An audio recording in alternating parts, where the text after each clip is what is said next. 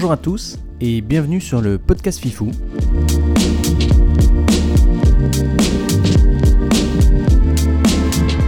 Je suis Grégoire, accompagné de William et Fabien. Salut. Salut.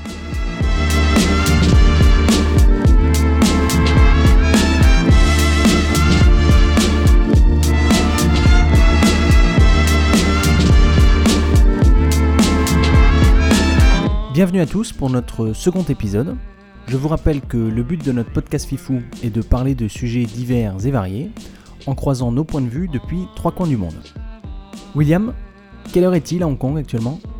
Alors, il est 2h58 de l'après-midi. Et Fabien, à San José? Il est exactement minuit. Et il est 9h du matin à Paris.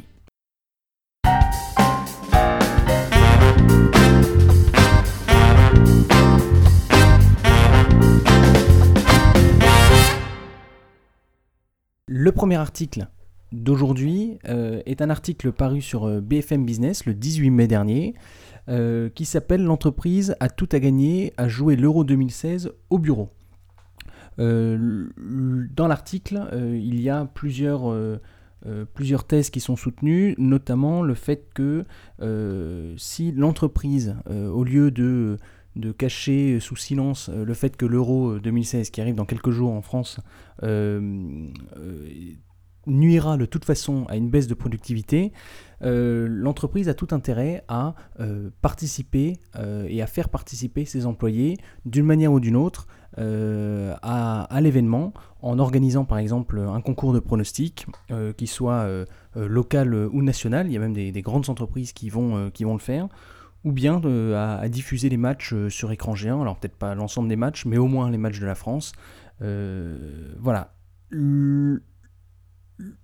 le but euh, de, de, cela, c'est effectivement de pouvoir euh, se réapproprier en fait l'événement, euh, que l'entreprise puisse en tirer des bénéfices propres, et puis notamment des, bénéfices d'image, c'est-à-dire que, l'entreprise aura une, meilleure image en, montrant que ben la bonne ambiance est légion dans l'entreprise.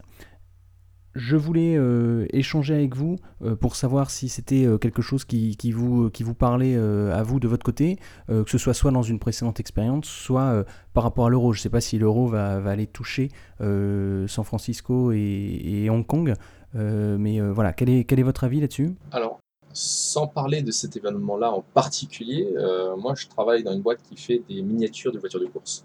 Et donc, euh, les trois quarts euh, des employés sont des passionnés de course automobile.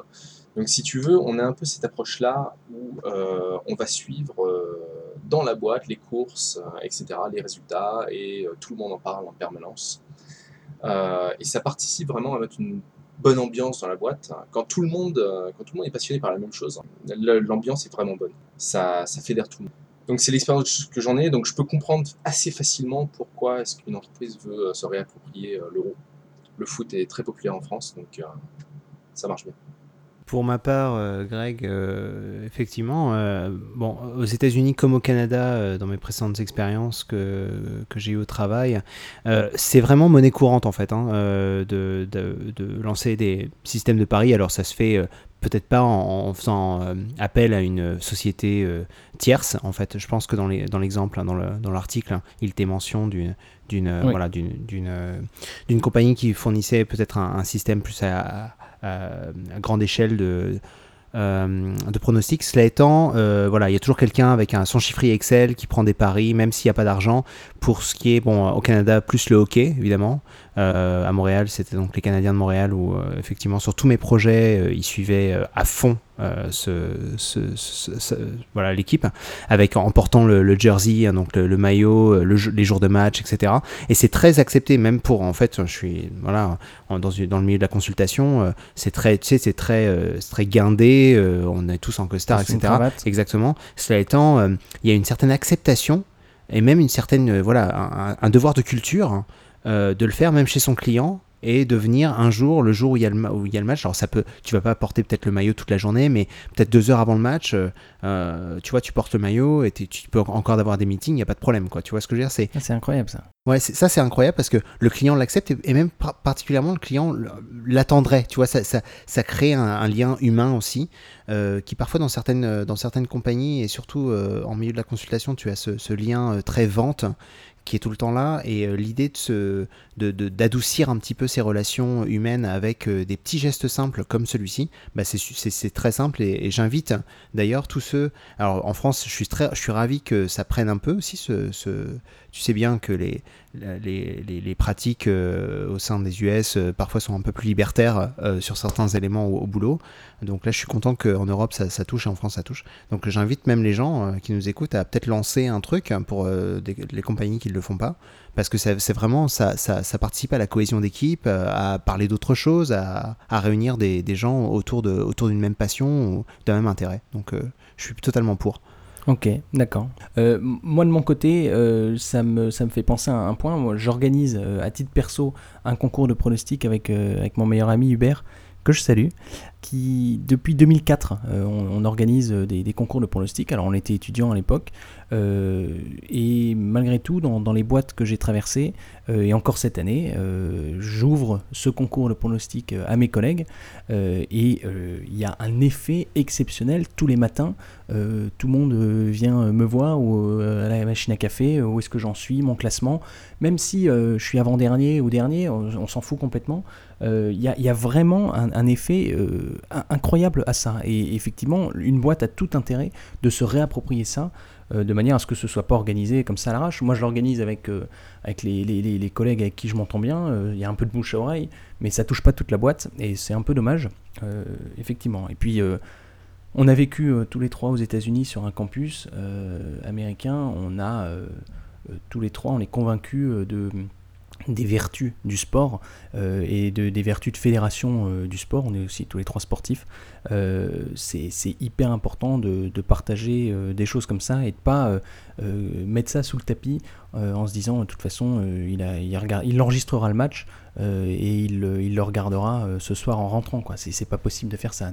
Aujourd'hui, on est obligé de, suivre les matchs comme ça. Et c'est intéressant ce que tu dis, même notre expérience universitaire, si on peut diverger un tout petit peu là-dessus, en disant que effectivement, ça apporte, ça apporte sur un campus une passion commune. Tout le monde porte le, le maillot de l'équipe de l'université, etc. On n'a pas ça en France. Alors, il y a plein de raisons pour ça, notamment euh, parce que le, le, on le sait, hein, le, secteur et le, marché euh, des, comment dire, des, des équipes universitaires, euh, c'est pas du enfin, c'est pratiquement du professionnel de toute façon, mhm. en termes de budget, en termes d'infrastructure, en termes d'engagement. De, je trouve quand même que c'est intéressant, peut-être pour la France en tant que telle, de, de s'inspirer de ce genre de choses et, pour avoir une, une, autre sorte de cohésion même entre les, je dirais, entre les étudiants, entre eux, tu sais, ça, apporte une, d'autres valeurs euh, et un, certain partage qui, aujourd'hui, je pense, manque euh, pas mal. Euh, puisque là, il y a pas, c'est pas histoire de, les geeks d'un côté et les mecs de l'autre. Enfin, tu sais, c'est, vraiment tout le monde ensemble, supporter l'équipe. Non, ça réunit tout le monde. Exactement. Pour avoir fait du rugby en université, la différence entre les États-Unis et la France, c'est que les États-Unis ont ce support des autres étudiants toute l'année. Alors qu'en France, euh, quand on faisait des matchs euh, le week-end, il y avait quasiment personne. Et euh, le seul moment où on avait vraiment un public, c'était pendant les compétitions entre les écoles de commerce, hein, où là on avait un public qui venait nous voir. Donc il y, y, en a hein, en France, il y a un public qui vient supporter, mais ça c'est quelques semaines par an. Alors qu'aux États-Unis, c'était vraiment toute l'année. Hmm. En tout cas, c'est pour revenir sur le sujet, pour peut-être en, dire un mot. En tout cas, je trouve que c'est une très belle, euh, voilà, une, très belle initiative qui se fait là pour l'Euro. Et je suis sûr, parce qu'on a beaucoup de, ici à San euh, des fans de foot, euh, curieusement, en fait, des fans de soccer, tu vois, qui veulent suivre les matchs, etc. Et je finirai par une toute petite anecdote en disant que enfin en tout cas de mon côté, euh, que à, Montréal, euh, quand c'était la, Coupe du Monde, la dernière Coupe du Monde, c'était quand, quand la, dernière Coupe du Monde Quelle année 2014. 2014 effectivement. Donc on était en projet, on était sur un go live, etc. Et si tu veux, le fait qu'on n'ait pas une télé sur, lesquels on peut voir le match ou suivre le match, bah, ça fait qu'en fait tout le monde va suivre sur son téléphone ou quelque chose comme ça. Puis déjà tu partages pas le moment et au-delà de ça, bah, les gens sont pas super concentrés. Alors que si tu es là quelque part, les gens vont passer, vont regarder le score, etc. En fait, au final, tu te rends un service en tant qu'entreprise à, le, rendre, à le rendre finalement public et euh, le rendre euh, communautaire, plutôt que en fait que tout le monde sneak sur son PC euh, avec un en, alt tab sur un sur un onglet en, en checkant le match, etc. Hmm. Je, trouve, je trouve aussi que cette initiative qu'ils ont de mettre des grands des gros écrans, etc. C'est top. ça n'empêche pas du tout la productivité. C'est ce qu'on disait avant la baisse de productivité, elle va arriver. Il y aura un impact sur la productivité de toute façon. Ouais. C'est-à-dire que tu auras une partie de tes employés qui auront la tête ailleurs. Donc, euh, quitte à ce que ça arrive, autant que ça soit. Autant le monitorer. Euh. Absolument.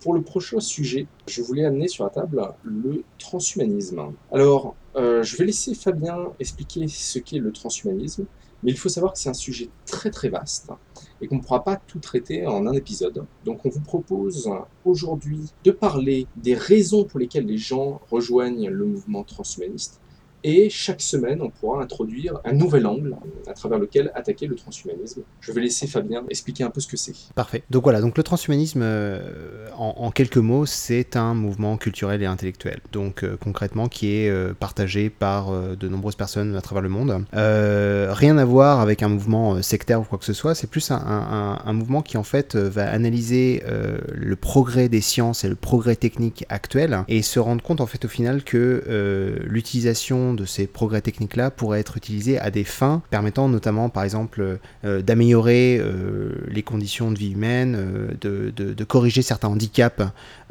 génétiques ou certains handicaps très compliqués, je dirais, humains, auxquels font face certaines, certaines personnes, donc de diminuer la souffrance, la maladie, la vieillesse, et même aller jusqu'à finalement utiliser ces, sciences et ces technologies pour retarder, voire empêcher la mort. Alors, ça reste euh, très théorique sur le fond. Euh, cela étant, en fait, il y a des applications absolument concrètes aujourd'hui. Euh, en fait, les technologies dont je parle, en fait, font partie d'un groupe de technologies qui sont les, les nanotechnologies, les biotechnologies, les technologies informatiques et les sciences cognitives. Et l'ensemble de ce corpus de sciences et de technologies, qui sont communément appelés NBIC, en fait forme euh, euh, un certain bloc qui pousse les frontières finalement des problématiques que j'ai mentionnées euh, un peu plus tôt. Et on se rend compte que, et vous l'avez certainement entendu dans la presse, que ce soit en matière d'intelligence artificielle, que ce soit en matière de big data, donc d'analytique très poussée, que ce soit en matière de, nanotechnologie, on entend beaucoup ces termes de plus en plus revenir dans la presse. Et c'est pas, c'est pas un, hasard, hein, même de robotique. En fait, il y a un chapelet de sciences de très haut niveau qui s'intéresse énormément finalement à euh, la science euh, neuronale finalement et euh, à la, compréhension finalement de notre cerveau, de ses capacités cognitives et de, de ce fait, hein, de, cette, de, ce, de ce départ-là, finalement, d'appliquer des nouvelles technologies et d'appliquer le progrès technique à ces, à ces sciences-là pour euh, bien pour faire face à de nouveaux, euh, de nouveaux enjeux. Donc voilà, c'est un peu le terreau, si, vous voulez, de, cette, de ce transhumanisme, donc de, cette, ce courant de pensée qui est finalement euh, à son temps le courant de, pensée, donc le courant des Lumières, qui était donc auparavant, etc. Donc voilà, c'est vraiment un, nouveau courant de pensée qui, qui est supporté par, par ces technologies. Donc là maintenant, William, je te laisse réenchaîner sur le, sur le fait parce que ça t'a touché finalement quand tu as connu quand tu as commencé à mettre un mot sur ce sur ce courant oui. Euh, ça t'a particulièrement impacté dans ta vie alors bah, j'ai euh, assisté euh, à, une convention transhumaniste à Hong Kong pour un peu savoir de quoi il leur tournait il faut savoir qu'il y a plusieurs raisons pour lesquelles des raisons très différentes pour lesquelles les gens rejoignent ce mouvement on entend souvent euh, dans les médias euh, parler d'un seul angle qui est les gens veulent vivre, euh, veulent tuer la mort et ne pas mourir. C'est une des raisons. Il y en a beaucoup qui, rejoignent ce mouvement pour ça, mais c'est mais c'est pas tout. Alors si, on attaque cet angle-là, vient en tête tout de suite les problèmes qui se posent, et c'est très contesté, que ce soit parce qu'il y a des gens religieux qui refusent, qui refusent de tuer la mort justement, pour qui ça fait partie de, leur expérience de mourir, des gens pour qui il y a des problèmes sociaux qui se posent, et c'est très vrai, hein, si tout le monde s'arrête de mourir, on va être trop nombreux sur Terre. Donc, je voulais vous poser, je, vais passer tous les thèmes comme ça, et je voudrais en discuter avec vous. Donc, le premier, Fabien, Grégoire, qu'est-ce que vous en pensez? Sur vivre pour toujours alors, peut-être déjà un premier point, euh, Greg, que j'aimerais mentionner avant, même de jumper sur la, réponse, c'est qu'on ne parle pas euh, de, science-fiction. C'est-à-dire que peut-être que les gens là se disent, attendez, vivre pour toujours, avant de se poser la question de savoir si c'est bien ou pas bien, est-ce que c'est possible? Euh, C'est une question très légitime. Alors, on ne s'écartera pas sur le sujet trop longtemps, parce qu'on va, on va en parler peut-être dans d'autres émissions, etc. Mais l'idée, c'est que effectivement, il y a une, comment dire, un certain consensus sur le fait que l'espérance de vie va être considérablement allongée.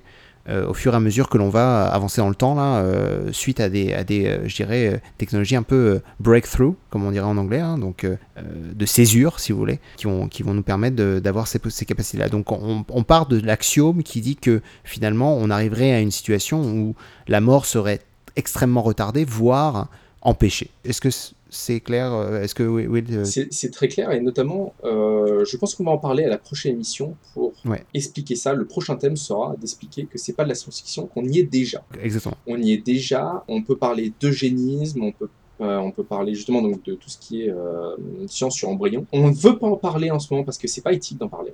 Mais ça se fait, il faut savoir que ça avance quand même. Donc on en parlera, on y reviendra à la prochaine émission. Donc Greg, Greg je t'invite à réagir là-dessus. Oui, euh, bah, effectivement, euh, c'est intéressant euh, tous ces sujets. Moi, j'étais pas forcément au courant, ou en tout cas pas plus intéressé que ça.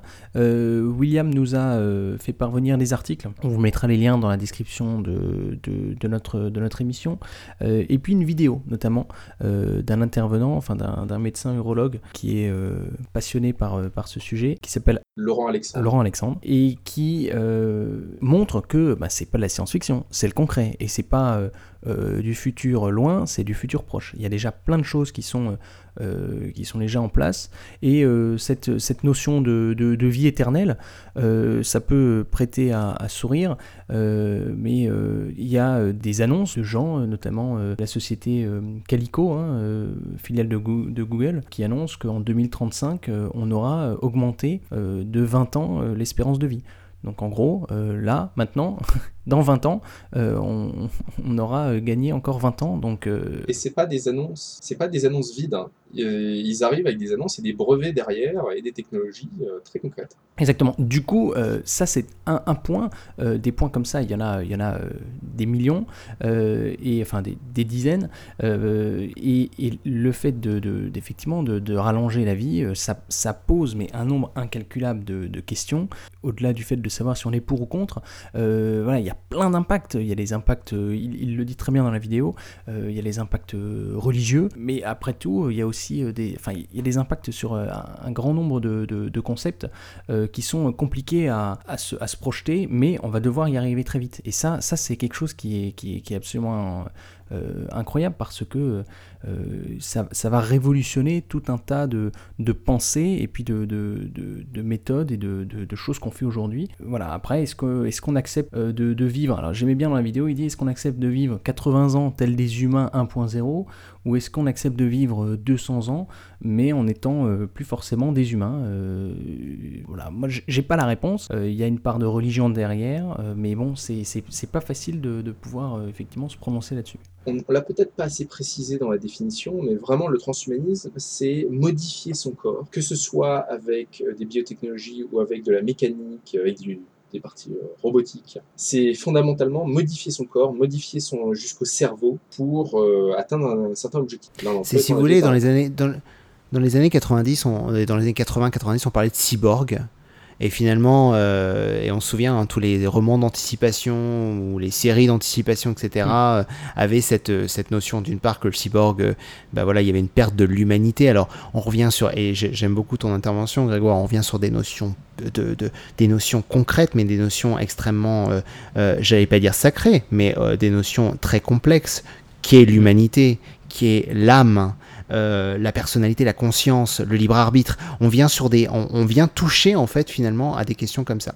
Ça c'est le premier point. Puis euh, je suis sûr qu'on on aura beaucoup d'occasions pour, pour y revenir. Attends, le deuxième point euh, serait que le, imaginez euh, que donc euh, au début euh, de, du siècle, donc au début des années 1900, et alors je sais plus, dans la vidéo il disait qu'on vivait, l'espérance de vie c'était de 25 ans à Paris, mais je sais plus, je ne me rappelle plus de la date. Je pense que c'était en 1800, peut-être 1830 ou 1850, il me semble. donc c'est l'espérance de vie d'un homme moyen, c'était jusqu'à 25 ans. Aujourd'hui, regardez, aujourd'hui on est à 80, 90. il, est, il est très optimistique optimiste pardon, dans, la, dans sa. Il dit 90. Je pense qu'on est autour de 80, 85 pour une femme, 82 pour un homme, quelque chose comme ça. Bref, euh, peu importe. Donc déjà, on a fait quand même un sacré bond en à peine 150 ans et 150 euh, ans et ish. Donc déjà voilà, bon, ça c'est important. Regardez maintenant le, temps qui nous sépare de cette avancée technologique qui nous permettra de vivre, d'étendre notre vie de 20 ans, c'est dans 20 ans. Donc euh, là, euh, les enjeux, c'est-à-dire que tous les enjeux sociétaux, tous les enjeux euh, de, du traitement de la médecine, de gestion des personnes âgées, parce que de, tous ces éléments-là, eh bien, il va être multiplié mmh. par, par 12 000, par le, facteur exponentiel de, problématiques de gestion de personnes en, fin de vie, ou du moins dans d'autres cycles de vie, euh, ça, voilà, il va, il va se poser des questions fondamentales, des questions qui viennent, se, qui viennent même se rapprocher pratiquement des, des enjeux philosophiques. Ce que tu viens de dire, oui. c'est essentiel. C'est pour la première fois, en vieillissant, on va ne pas se rapprocher de la mort. C'est ça qui est extraordinaire. Exactement. Et il, avait, il, a, il, a, une façon de le dire qui est très, qui est très bien d'ailleurs dans, dans, la, dans la vidéo. Je vous invite vraiment à cliquer sur ce lien après avoir écouté notre émission, bien évidemment. Sur, le, sur, sur évidemment le fait, euh, le, fait de, de, se dire qu'on n'aura pas vieilli, euh, on n'aura pas perdu 20 ans euh, quand dans 20 ans. dans 20 ans. C'est ça, et c'est ça qui est incroyable. Donc, et puis le, le, point qui l'assiste le plus, le plus sur cette vidéo-là, qui est très intéressant, c'est le fait que finalement toutes les parties de notre corps, du cœur en passant par les poumons et, et le reste, en fait, voilà, c'est tout, tout est secondaire sauf le cerveau. Et c'est ça qui est important. C'est-à-dire qu'à la fin, euh, finalement, euh, le fait de faire subvenir le cerveau, tu pourrais être une machine, mais ce qui, ne, ce qui, ce qui, fait, ce qui fait toi, finalement, c'est ton cerveau. Tu vois ce que je veux dire? Donc l'enjeu des sciences d'aujourd'hui, c'est pour ça qu'on s'intéresse beaucoup aux neurosciences, aux, sciences cognitives, dans tous les domaines, hein, même dans le domaine de la consultation, euh, on a ce domaine-là. C'est parce que finalement, ce qui persiste, et ce qui, va ce qui meurt avec, quand, ton corps meurt, euh, voilà, il, peut y avoir des, défaillances, je dirais, mécaniques, mais finalement, euh, si tout ton corps irait bien, ton cerveau euh, viendrait, viendrait à mourir de par, bah, de par la, dégénérescence des neurones, par exemple, de par l'usage répété bah, des connexions synaptiques, etc. Bah, voilà, il y a, y y a, y a un, un, effet d'usage de, de, ton cerveau qui fait qu'à la fin, bah, tu vas avoir un point de rupture. forcément. Je veux apporter Donc, deux euh, contradictions à ça. Oui.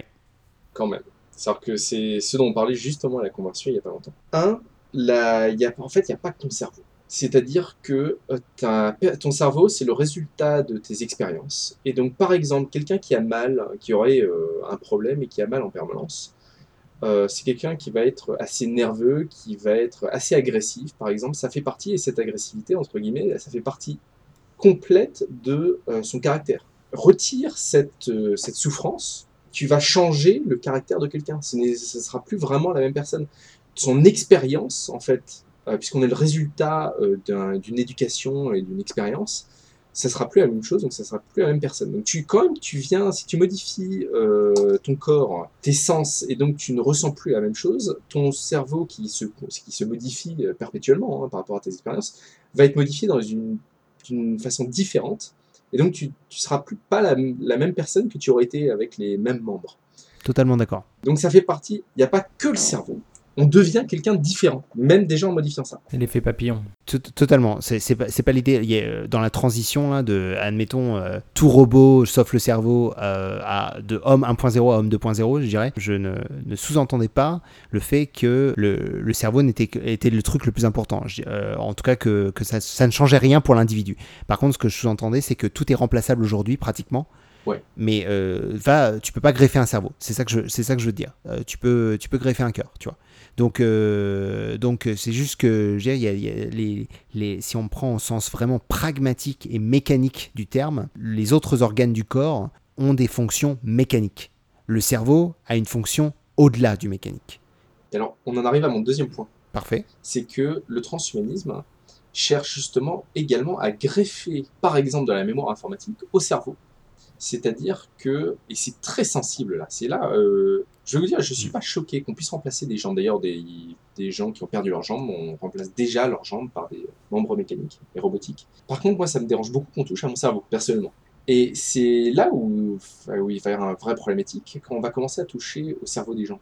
Quand on va dire, bah, on, va, on va essayer de s'améliorer en rajoutant une meilleure mémoire ou des, des connaissances déjà acquises, c'est-à-dire qu'on va rajouter un module de connaissances dans tel domaine technique. Je vais, tiens, apprendre euh, le japonais et je vais me rajouter un, module dans le cerveau. Le kung-fu. Ouais, exactement. Show me. C'est à débattre. Le problème, c'est que ça arrive, on y arrive très vite. Euh, on fera une émission sur le cerveau euh, pour expliquer qu'on est déjà très loin euh, dans ces recherches-là. Bah, je pense, je pense qu'aux horizons 2040 ou 2035 ou 2040, euh, Google propose 47. euh, 2045 ouais, euh, propose une prothèse. Donc, euh, on sera une partie de notre cerveau sera connectée au cloud et aura un accès en permanence euh, au réseau internet. Donc, euh, C'est une prédiction. c'est- ouais, ouais, c'est bien sûr. Ouais, et mais tu, tu, tu vois, tout ça, c'est quand même des choses qui sont, qui sont déjà proches de ce qui existe aujourd'hui. Ils parlent d'implants qui sont mis dans le cerveau aujourd'hui ou de, de, de choses qui permettent. On redonne la vue. euh, Des prothèses qui permettent euh, à des. euh, qui redonnent la vue, qui redonnent. tu peux à nouveau écouter alors que tu étais sourd. euh, et ça, c'est déjà un petit peu. Alors, c'est médicalement euh, normal, mais. Attends, il y a un truc qui est super. Ouais, ex- excuse-moi de te couper, mais c'est vraiment. Je veux juste rebondir sur ce point qui est incroyable. C'est euh, donc de la prothèse. Il parle de la prothèse auditive. Enfin, pas de la prothèse auditive, de l'implant euh, finalement, de l'électrode qui permet donc de redonner euh, l'ouïe Mhm. à, euh, à des personnes euh, à des personnes sourdes. Et, et ce qui est ce qui est dit, c'est qu'ils sont même capables de percevoir des sons que l'oreille humaine normale n'est pas capable de percevoir. C'est les ça, ultrasons. c'est transhumaniste. Bien sûr. Ça, c'est transhumaniste dans la mesure où on va au-delà des capacités humaines. On améliore son corps pour avoir une sorte de transcendance, mais euh, pas au sens religieux, mais au sens euh, scientifique du terme. Et absolument. Et, et, et d'ailleurs, il y, a il y a le médecin, l'un des médecins euh, qui, euh, qui fait ces greffes-là ou quoi que ce soit, a, a mentionné que bah, finalement, ça pourrait intéresser même des personnes qui sont pas sourdes. Exactement. Et là, ça devient fou. Ouais, ouais. Ça devient fou. J'aimerais vous parler, on a parlé donc de la vie éternelle. Ça, moi, ça me pose un certain nombre de problèmes parce que on va créer une inégalité. On n'arrivera pas à répondre à ces questions-là aujourd'hui, mais ces inégalités qui vont arriver, euh, si que les riches peuvent accéder à ça, c'est euh, la surpopulation qui pourrait euh, en résulter si euh, tout le monde ne meurt pas. Il y a d'autres raisons pour lesquelles les gens euh, se rapprochent du transhumanisme. C'est notamment, euh, notamment euh, la raison pour laquelle moi je m'intéresse à ça c'est un jour on ne pourra plus vivre sur Terre. Que ce soit parce qu'il y a une guerre nucléaire, parce qu'il y a trop de pollution, parce qu'il y a une surpopulation, pas assez de ressources. Pour une raison ou pour une autre, il faudra qu'on quitte la planète Terre. Et euh, on se rend compte de quelque chose, c'est que le corps humain n'est pas fait pour vivre dans l'espace, n'est pas fait pour vivre sur d'autres planètes avec d'autres gravités, etc. Donc on va devoir à un moment donné modifier son corps pour vivre dans d'autres environnements. Et il me semble qu'il vaut mieux commencer les recherches dès aujourd'hui, parce que ça a l'air d'être de la science-fiction, etc. On a fait des énormes progrès et on a des choses incroyables qui existent déjà aujourd'hui, mais c'est pas suffisant. Il va falloir alors. Combien de temps il nous faudra vraiment pour qu'on aille vivre dans l'espace? On ne sait pas. Est-ce qu'il nous faut 20 ans, 30 ans, 50 ans, 200 ans? Il vaut mieux commencer tôt plutôt que de commencer tard et que ce soit trop tard. Si jamais il y a, je sais pas, une guerre nucléaire, etc. On voit bien, hein, euh, est-ce qu'on pourra résoudre le problème de la, de la pollution? On ne sait pas si on arrivera à temps à résoudre le problème de la pollution. Il faut commencer les recherches maintenant, il me semble pour qu'on puisse survivre à une fin de l'humanité, entre guillemets. Deuxième idée, c'est la surpopulation. C'est le problème. On arrive à parler de la pollution, on arrive à, euh, parler euh, du nucléaire, etc. Mais on n'arrive pas à, parler euh, entre États du problème de surpopulation. Et ça, il faut trouver une solution. On ne peut pas. la solution, ça peut pas être allez, on va tuer la moitié de l'humanité. Ça ne peut pas être ça. Donc la solution, ça va être l'expansion. Et ça va être par exemple, de remplacer son corps par des membres qui n'ont pas besoin d'autant d'énergie, ou voire des membres mécaniques qui font qu'on n'a plus besoin de manger. Si, si on remplace tout sauf le cerveau, justement, par euh, un corps mécanique, on n'a plus besoin de, nourriture, de, nourrir, de se nourrir autant. Et donc, on peut accommoder plus de monde. Mais c'est des pistes, hein, je ne dis pas que c'est quelque chose de bien, c'est- mais c'est des pistes de réflexion, Mhm. et il faut qu'on commence à y réfléchir maintenant, pas plus tard. Et ça pose la question du futur de l'humanité et de savoir si finalement, euh, est-ce qu'on ne s'écarterait pas finalement de, la notion d'humanité, finalement, si, on commence à, une modification très profonde, est-ce que cette évolution de l'humanité tend vers quelque chose d'autre? Et je pense que ces sujets sont infinis et touchent tellement de domaines euh, qu'il est tout à fait euh, maintenant euh, possible de réfléchir à ces questions-là avec, avec des, des arguments tangibles et des technologies tangibles. Donc je pense que ça va être un fil rouge que l'on va continuer à, développer. En tout cas, c'est extrêmement intéressant de, de, voir ces tendances émerger de, de plus en plus.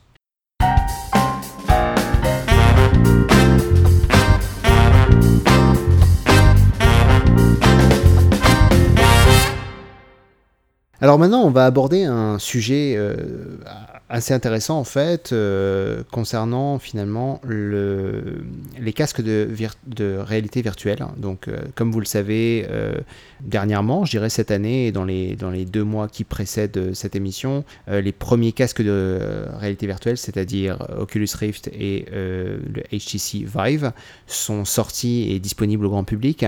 Pour tous ceux qui ne connaissent pas ce qu'est la réalité virtuelle, pour l'opposer à, la réalité augmentée. La réalité virtuelle, donc c'est bien, on, met un casque, on ne voit pas euh, finalement ce qui nous entoure en termes de réalité, mais on est complètement immergé dans un monde digital, hein, dans un monde complètement digitalisé, complètement virtuel. Hein. alors que la réalité augmentée, ce que vous avez pu entendre aussi, on peut citer euh, notamment euh, les Google Glass qui avaient commencé un peu à faire de la, réalité augmentée, et puis également aujourd'hui HoloLens de Microsoft, bref, qui eux vont viser à augmenter la réalité, c'est bien ce que ça veut dire, donc d'apporter un ajout d'informations, de données sur le réel. Et là, on, s'intéresse plus exactement euh, à l'interfaçage de, de dispositifs pour rendre encore plus immersif euh, la réalité virtuelle et d'outrepasser ou d'aller encore plus loin que l'ouïe et la vue évidemment, l'ouïe et la vue étant les deux euh, sens qui sont complètement immergés, puisqu'il y a un casque audio que l'on met sur les oreilles, évidemment, et puis on a cette, cette lunette dans laquelle on regarde, et donc euh, euh, ces, ces, deux sens sont immergés. Et certaines compagnies, même beaucoup de compagnies, commencent, surtout dans la Silicon Valley, à développer des dispositifs qui viennent apporter ce qu'on appelle des retours haptiques. Ces retours haptiques, qu'est-ce que c'est finalement? Ce sont des dispositifs que l'on positionne sur son corps, sur certains endroits du corps, donc ça peut être certains muscles, etc., et qui vont délivrer euh, par des courants électriques de faible intensité des informations à vos muscles afin de, faire réagir votre corps en fonction de ce que la réalité virtuelle vous propose. Alors, euh, il y a plusieurs compagnies qui ont développé euh, des, dispositifs permettant de faire ressentir ces éléments-là et donc d'inclure d'autres sensations, donc d'autres sens à cette réalité virtuelle. Alors on va en citer euh, deux, euh, on va vous fournir aussi les liens des articles. La première c'est donc Impacto. Impacto c'est euh, donc c'est une c'est une startup qui donc a développé ce, cette technologie et cette technologie en fait vise à placer des électrodes sur le corps. Donc là il faisait voir sur la preuve de concept uniquement sur les bras, donc les avant-bras puis les biceps etc. Donc l'ensemble du bras et la personne est capable finalement il y a une vidéo qui est très intéressante aussi dans, dans, l'article. Donc euh, le gars est dans la, la réalité virtuelle et euh, il fait un match de boxe et l'avatar virtuel le tape dans son bras et réellement son bras recule. Ça c'est très intéressant. Le deuxième, euh, le deuxième point là-dessus, et après je vous laisserai la parole les gars, le deuxième point, donc ça c'était c'est sur très localisé, c'est une preuve de concept. Il y a un deuxième, une deuxième technologie qui est très intéressante qui s'appelle le Tesla Suit qui est donc un fourni, euh, il me semble c'est en Grande-Bretagne, c'est une, compagnie en Grande-Bretagne qui fournit ce, donc, euh, cette combinaison, je dirais, qui couvre l'intégralité du corps sauf la tête, et qui est composé, donc il y a deux modèles, il y en a une euh, à une trentaine de, capteurs et l'autre à 60 capteurs, et qui propose de vous faire ressentir plusieurs éléments, comme par exemple la chaleur, le froid, le toucher également, les sensations de toucher. Euh, c'est un pantalon, c'est une veste, hein, évidemment. Et, ça, c'est très intéressant parce que là, on vient toucher d'autres éléments, d'autres sens, et donc complètement immerger euh, l'esprit, finalement, dans un autre environnement. Alors maintenant, ma question est la suivante, les gars. Votre avis sur le immersion plus plus Qu'est-ce que vous pensez de cette, cet effet-là et cette démocratisation de ces éléments-là euh, dans les rapports humains? Alors, Vous devez savoir que Fabien et moi, on a déjà euh, acheté le HTC Vive. On l'a à la maison. Et j'avais déjà euh, aussi le prototype de d'Oculus. Les bons qui ont été faits sont énormes. C'est-à-dire que ça, ça marche et euh, ça marche très très bien. On est complètement trompé, on a l'impression d'être ailleurs Mhm. quand on le porte. C'est très vrai parce que maintenant avec le Vive on peut marcher, on n'a pas besoin d'appuyer sur un bouton pour avancer, on marche réellement. On a nos mains qui sont présentes grâce à des manettes. C'est extraordinaire, je... on ne reviendra pas en arrière. Pour moi c'est adopté et je pense pas qu'on s'en lassera. Je me vois bien aller encore plus loin. Donc je pense que ces technologies-là, euh, pour l'aptique, pour euh, le froid, le chaud, le retour en sensation sur les muscles, etc., c'est pas encore au point, on n'aura pas un produit grand public euh, dans les quelques années à venir, mais c'est évident que euh, on va dans cette direction et qu'on va pas s'arrêter. Mhm. Euh, J'attends avec impatience. Greg Oui, moi je je j'ai pas j'ai pas testé, mais de, de ce que j'ai pu voir euh, dans les vidéos, de, de ce que vous m'avez raconté, euh, ben, ça m'a vraiment beaucoup donné envie de, de tester. Et, et là, le fait d'aller encore plus loin et de, c'est vrai que tu, tu es un petit peu peut-être frustré euh, de, de, de voir, d'être immergé, mais de ne pas sentir. Et là, dans, dans les articles que, que, que j'ai pu lire, que tu m'as envoyé, euh, lorsque ton, ton doigt est arrêté par quelque chose, tu touches, tu touches une statue et puis ton doigt est physiquement arrêté par, par quelque chose, alors que tu es dans une pièce vide, Ouais. c'est incroyable, c'est juste incroyable et, et, et je suis d'accord avec, avec ce que dit William, on, on, on- on en est là et on ne reviendra pas en arrière et, euh, et les applications derrière sont, sont multiples. Alors, pour rebondir sur ça, juste une, pour rebondir sur les autres applications, euh, j'ai vu une application qui est incroyable, qui est déjà au point, qui est évidemment pas grand public. C'est pour les chirurgiens. Alors les chirurgiens aujourd'hui, euh, pour s'entraîner, et vous le savez, ils s'entraînent sur des euh, sur des corps donc de personnes qui ont donné leur corps pour la science. Cela étant, euh, ils ont donc euh, des, des, des compagnies euh, en réalité virtuelle euh, ont développé donc euh, des, des faux blocs, euh, donc un bloc, un bloc opératoire complètement virtuel. Hmm. Et avec des technologies d'aptique très poussées, on est capable de reproduire la résistance de la peau quand tu poses ton scalpel sur un, sur un patient. Si ça vous semble incroyable et impossible que on est sans toucher un mur, que votre main soit dans le vide et qu'elle s'arrête et que vous ne puissiez pas aller plus loin, si vous avez du mal à y croire, imaginez que avant qu'on fasse de la réalité virtuelle, moi, mes parents et beaucoup de proches ne me croyaient pas quand je leur ai dit euh, j'ai acheté euh, le prototype, euh, le DK2 pour l'Oculus. C'est incroyable, on a l'impression d'être téléporté ailleurs, on a du mal à mettre des mots dessus. Mhm. Ils me croyaient pas, il faut l'essayer pour le croire. Eh bien, on est un peu dans cette image-là où pour, euh, pour croire réellement que c'est possible, Ouais. parce que c'est possible, ça existe déjà, c'est bon, c'est déjà là. Il faut encore une fois le voir, l'essayer. C'est incroyable, le, euh, comme tu parlais de ton expérience, Will, euh, sur le, le HTC Vive. J'ai expérimenté ça euh, cette semaine, finalement, euh, pour la première fois. Écoute, j'ai- appelé mon frère directement. Il était super tard en France, rien à faire. Il fallait que je partage, il fallait que je le partage. Euh, incroyable, cette immersion. On a fait un pas, on a fait un bond énorme. J'avais pas testé le, j'avais testé l'Oculus, mais pas en, mode personnel. Je l'avais testé euh, dans ma compagnie, mais c'était, euh, on n'était pas là encore. Là, l'espace, l'espace est représenté. On est, euh, l'esprit est leurré.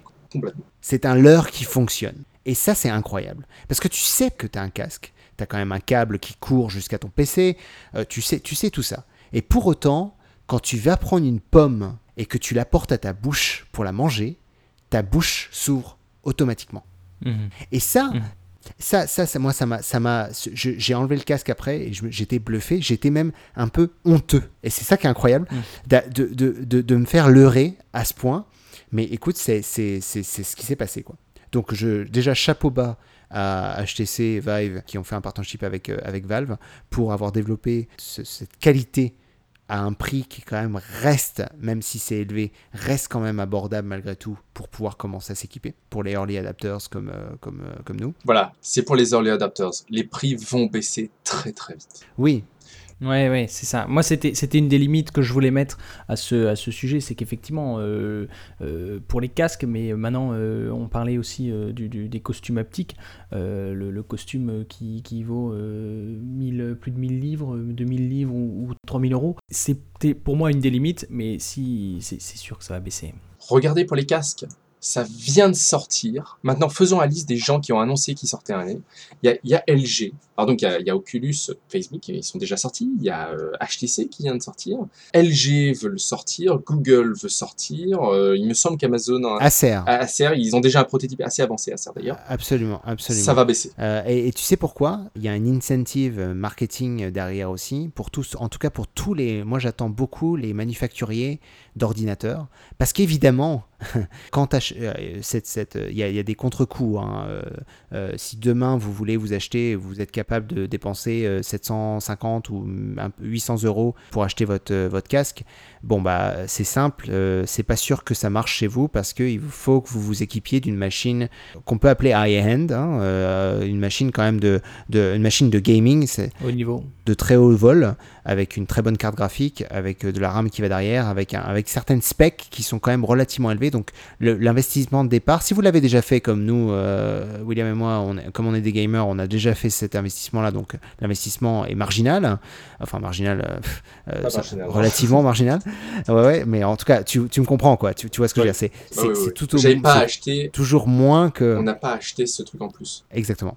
Donc, euh, et Greg, tu as totalement raison. Euh, c'est vrai que ça, il y a des freins quand même à la démocratisation pour l'instant, mais je pense que le bouche à oreille, je pense qu'aussi l'ouverture du marché, le marché est quand même très ouvert, va, euh, va permettre une, diminution des prix. Maintenant, ce qui reste euh, sur un marché atomique, le seul problème, c'est la, la, course aux exclusivités. Et ça, c'est un, un ennui. Je suis un peu frustré avec ça. C'est l'idée qu'ils vont développer du contenu qui est exclusivement compatible pour un casque ou un autre. C'est déjà terminé. J'aimerais t'apporter cette information-là je sais pas si tu es au courant, tous les jeux exclusifs d'Oculus sont disponibles sous Valve. Ouais, ouais. Valve, ils ne peuvent pas en fait arrêter parce que maintenant, c'est plus des consoles, c'est sur ordinateur et sur un ordinateur, tu peux pas empêcher les gens de passer d'une plateforme à l'autre. Ouais, mais ça, ça, ça, reste un hack. C'est pas du hack méchant, mais ça reste. Euh, je sais, tu fais mention de Revive, qui est ah. le, le, patch. Donc il y a un patch qui permet de, pour, pour les, nos auditeurs, qui permet en fait de vous l'installer euh, finalement sur le jeu qui est que compatible Oculus et avec une certaine manipulation, vous êtes capable de le rendre compatible pour votre HTC Vive. Donc là, ça marche parce qu'ils sont deux. non, maintenant, ce que je veux te dire, c'est que c'est un risque peut-être que si tu as plus en plus d'acteurs, qui vont se permettre de développer du contenu intéressant pour exclusif pour leur casque. Donc bon, j'espère que le marché sera régulé d'une façon euh, qu'il y ait des standards hein, qui soient appliqués pour le software euh, afin que on soit pas rendu à euh, acheter 25 casques. Ça serait totalement ridicule. Donc là, à voir ce qu'il en est, mais j'espère qu'il va y avoir un certain contenu générique et peut-être une, régulation aussi de standardisation sur, les, sur le développement du contenu.